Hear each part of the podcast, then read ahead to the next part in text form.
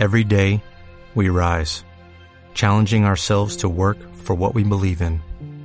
At U.S. Border Patrol, protecting our borders is more than a job, it's a calling. Agents answer the call, working together to keep our country and communities safe. If you're ready for a new mission, join U.S. Border Patrol and go beyond. Learn more at cbp.gov/careers. Hola, ¿cómo están? Soy Valeria de la Espriella y este es el primer podcast de la segunda temporada de Mujeres Devotas. Y el tema del que voy a hablar es un tema que constantemente eh, me escriben en las redes y es el tema de la autoconfianza. Si la autoestima fuera una casa y tuviera varias puertas por las cuales tú puedes entrar y acceder a esa casa, la autoconfianza sería una de esas tantas puertas. La autoconfianza tiene que ver con ese convencimiento de que tienes las capacidades para eh, lograr tus objetivos, para trabajar por tu felicidad, esa confianza que tienes en que puedes aprender cosas nuevas que te van a llevar a mejorar tus condiciones, eh, esa confianza que tienes y que puedes salir de una situación difícil y salir bien librada. Eh, la autoconfianza es apertura, es apertura. Yo les pongo un ejemplo. Eh, vas a aprender un nuevo idioma, entonces tú te cierras y dices que yo no soy buena, eso es difícil, yo no sirvo. Entonces te cierras, te cierras tanto que no te permites aprender, que te bloqueas. Pero si uno dice, sí, yo puedo, yo quiero, me interesa, entonces uno tiene esa apertura y al tener esa apertura va a ser más fácil para ti lograr esto. Entonces la autoconfianza tiene que ver con eso, con abrirse. Y todo el tiempo en mis redes sociales yo veo muestras de falta de autoconfianza cuando, por ejemplo, publico algo relacionado a cómo superar una relación tóxica, cómo superar a una persona o lo que llamamos comúnmente olvidar a una persona. Entonces la gente siempre escribe, las chicas escriben, es que esto es muy difícil, como si fuera así de fácil, tú crees que es fácil. Pues si nadie está diciendo que es fácil, pero es posible. Pero si uno dice que no puede, simplemente uno eh, no va a poder. Otro ejemplo de falta de autoconfianza, me escriben también algunas lectoras diciendo que tienen muchas ganas de tener un blog, de publicar sus escritos, pero les da mucho miedo lo que vaya a decir la gente, o les vaya a dar mucho miedo eh, de que no sean tan buenas. Eh, y yo siempre les digo, pues con miedo y todo, háganlo, porque es que al final es algo que es para ti. Tú no puedes dejar de hacer las cosas por lo que piense la gente. Y esa es una muestra de falta de autoconfianza. Yo siempre pongo, cuando doy estas charlas, pongo, por ejemplo, el ejemplo de Shakira. A Shakira cuando era niña, le decían que cantaba como un chivo, la sacaron del coro del colegio, la gente se burlaba de su voz, pero la verdad es que independiente si te guste o no te guste la voz de Shakira, la voz de Shakira es única. Su tono grave, su vibrato, es decir, ninguna cantante tiene la voz como ella. Y si ella se hubiera puesto a compararse, decir, es que ¿por qué no canto como Whitney Houston? ¿Por qué no canto como Cristina Aguilera? ¿Por qué no canto como Celine Dion? O todas esas mujeres que tienen unas voces impresionantes. Ella se hubiera quedado en Barranquilla y nunca hubiera salido. Entonces esa confianza de sentir que lo que ella hace es único, sin compararse, la llevó también a triunfar. Obviamente tuvo el apoyo de sus padres y tuvo otra serie de condiciones, pero ahí es muy importante eso que uno tiene dentro, eso que uno, lo que uno cree. Cuando uno cree, en lo que uno sabe hacer, en lo que uno tiene o en ese poder interior, va a ser más fácil. Entonces aquí pasa, viene otra parte de la autoconfianza que es, ¿de dónde viene la autoconfianza? La autoconfianza viene del autoconocimiento y del autoconcepto. Cuando tú no te conoces, tú no sabes cuál es tu potencial, tú no sabes qué eres capaz de hacer, tampoco sabes cuáles son tus limitaciones. Entonces va a ser más difícil que tú puedas emprender algo porque no tienes como muy claro cuál es tu inventario de cualidades, de destrezas, de habilidades. Entonces, cuando una persona empieza ese proceso de conocerse, va a empezar a saber, hey, yo soy buena para esto, yo sé hacer esto, a mí se me da fácil esto. Entonces, uno empieza a entender que con esas habilidades que uno tiene, uno puede lograr muchas cosas y que también uno tiene la capacidad, porque nuestro cerebro tiene una plasticidad de aprender cosas nuevas, que uno no es un ser rígido, que uno está en constante construcción y en constante evolución. De ahí viene el autoconcepto, es decir, cuando yo me empiezo a conocer, yo empiezo a generar un concepto de mí misma, es decir, yo me identifico con esto, me identifico con esto otro, siento que puedo hacer esto, entonces ese autoconcepto va a mejorar. En el momento en el que el autoconcepto mejore, vas a creer más en ti. Y en el momento en el que tú creas más en ti, vas a tener la confianza de lanzarte a hacer cosas que antes te daba miedo hacerlas. Entonces, ahí vemos cómo está conectado la autoestima con el autoconocimiento, con el autoconcepto y con la autoconfianza. La autoconfianza se manifiesta de muchas formas.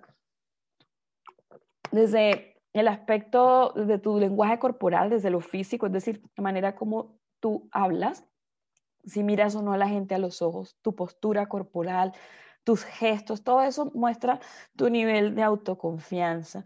Pero asimismo la autoconfianza se manifiesta en otros planos muy importantes. Cuando uno dice es que no puedo salir de esto, no puedo olvidar esto que pasó, me sigo torturando. Eso claramente es una muestra, una falta de amor y de confiar, no confías en ti, no confías en tus procesos de sanación, no confías en que puedas ser capaz. Entonces es importante porque la autoconfianza se manifiesta en muchas formas y si tenemos autoconfianza va a ser mucho más fácil que tengamos esa motivación para trabajar en nuestros sueños, en aquello que queremos y en lograr eh, nuestros objetivos. Eh, la autoconfianza quiere decir un compromiso que haces contigo misma. Es decir, claramente cuando una persona en el plano afectivo, en el plano laboral, en cualquier plano que tú veas, no se compromete a algo, detrás de esa falta de compromiso, lo que hay es un miedo tenaz. La persona le da miedo a quedar mal, miedo a no cumplir las expectativas, miedo de, sentir que no tiene esas capacidades y por eso la persona decide no comprometerse y decide huir. Otra cosa que manifiesta también la falta de autoconfianza es imaginarse los peores escenarios, es decir, a mí me va a ir mal en este negocio, yo dudo de las intenciones de esta persona para conmigo, es decir, siempre imaginando el peor escenario.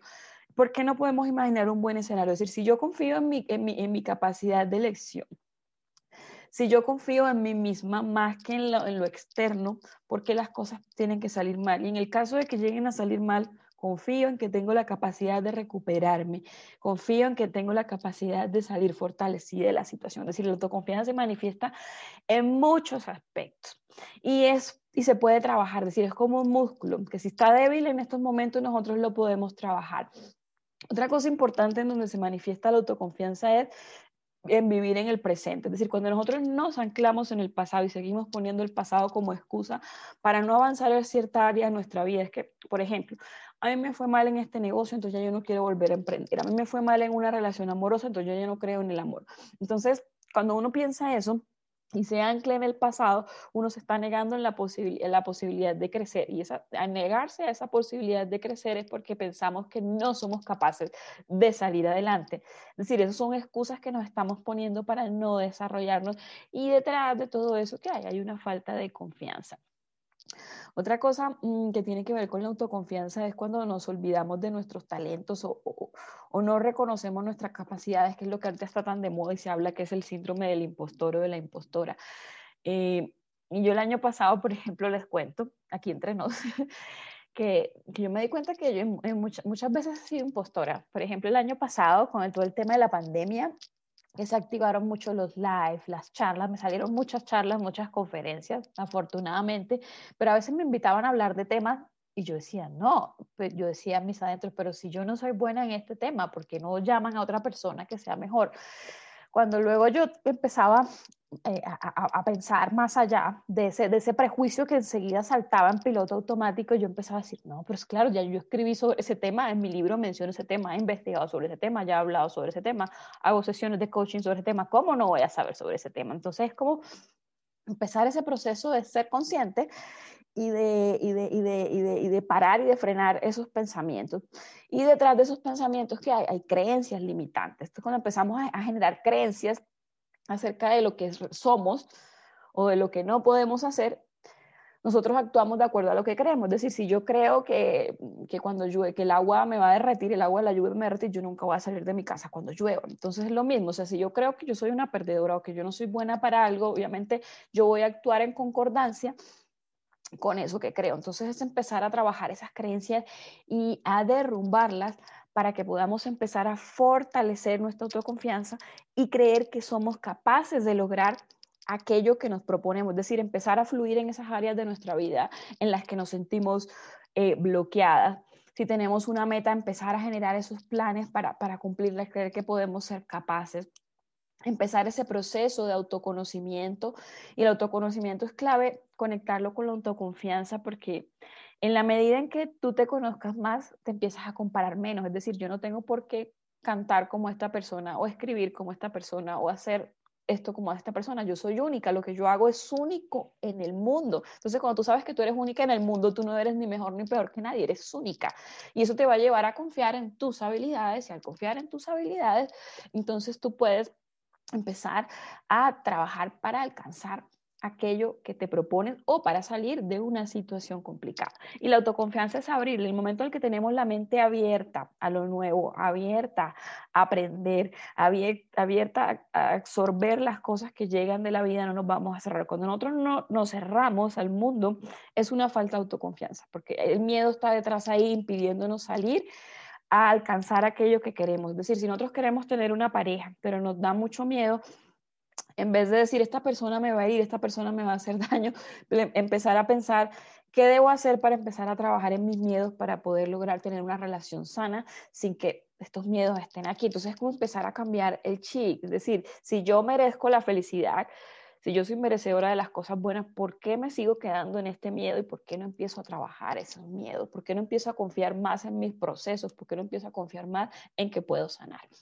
Entonces espero que este pequeño tip acerca de la autoconfianza les haya gustado eh, y les siembre una pequeña semilla. Mm, y, también tengo un taller de autoconfianza si ustedes desean profundizar más en el tema, si quieren ahondar un poco más, si quieren empezar a desenredar esos aspectos de su vida que sienten en los que están bloqueadas y quieren empezar a trabajar. Entonces las invito a este taller. Es un taller teórico práctico que tiene información inspirada en la psicología, el coaching, el PNL y también el, mindfulness. Mm, también las invito a que me sigan en mis redes sociales. En Instagram estoy como arroba solteras de botas, arroba Valeria. En Twitter estoy como soltera de botas sin la S. En Facebook estoy como Solteras de Botas. También pueden visitar mis páginas web www.solterasdebotas.com, www.valeriadebotas.com.